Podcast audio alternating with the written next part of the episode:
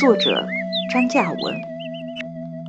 草红色的麂子跑下山来，起先男孩以为是哪家的羊在沟边吃草，他从后面的山沁跑出来，惯着溜着来到了坝子里。他越过公路，下坡穿过童子林。沿着男孩家的挑水沟走走停停，见或一阵小跑。他识货紧却张望，识货低下头去啃一口麂子。有人大喊：“绿茵茵的大春田，薅头稻秧的人们一阵欢腾。”几个男人拔起泥腿杆，跳上田埂，往沟边冲。哇，这是麂子杆！可是后山发洪水，要么是瞧见猎人背着火药枪进山，于是吓得跑出来；要么是贪玩贪吃迷路了。他们狂呼辣叫，围追堵截，他们甩出手中的泥巴石块。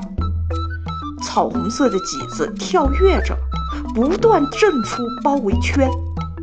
男孩跟在他们身后，可是他跑不快。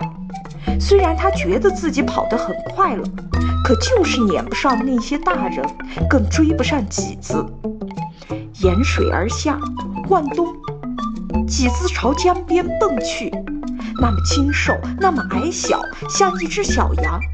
可是它奋蹄如飞，身上仿佛有一对隐形的翅膀。真的，没人能跑得过几子。来到江边，亮晃晃的软软的沙滩陷住了他的四蹄，让他使不出劲。他费力地朝左、朝前、朝右挪着蹄子。那些薅秧人又快撵上来，男孩还跟在后面，几乎是一个趔趄。麂子身子一歪，摔滑下沙滩。下面是山沁水冲刷出来的小小河谷，谷底散布着大小不一的石块。踏上石块，他又开始跳跃。小小河谷的尽头是蓝茵茵的江水，几子迎过去，踩进去，那动作很轻很缓。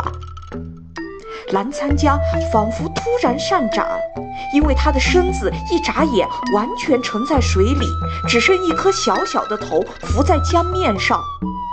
波澜不惊，天清云淡。要么这麂子是过路的，它要到对岸的山上串亲戚。顺流而下，两三百米之后，麂子已经游到江心。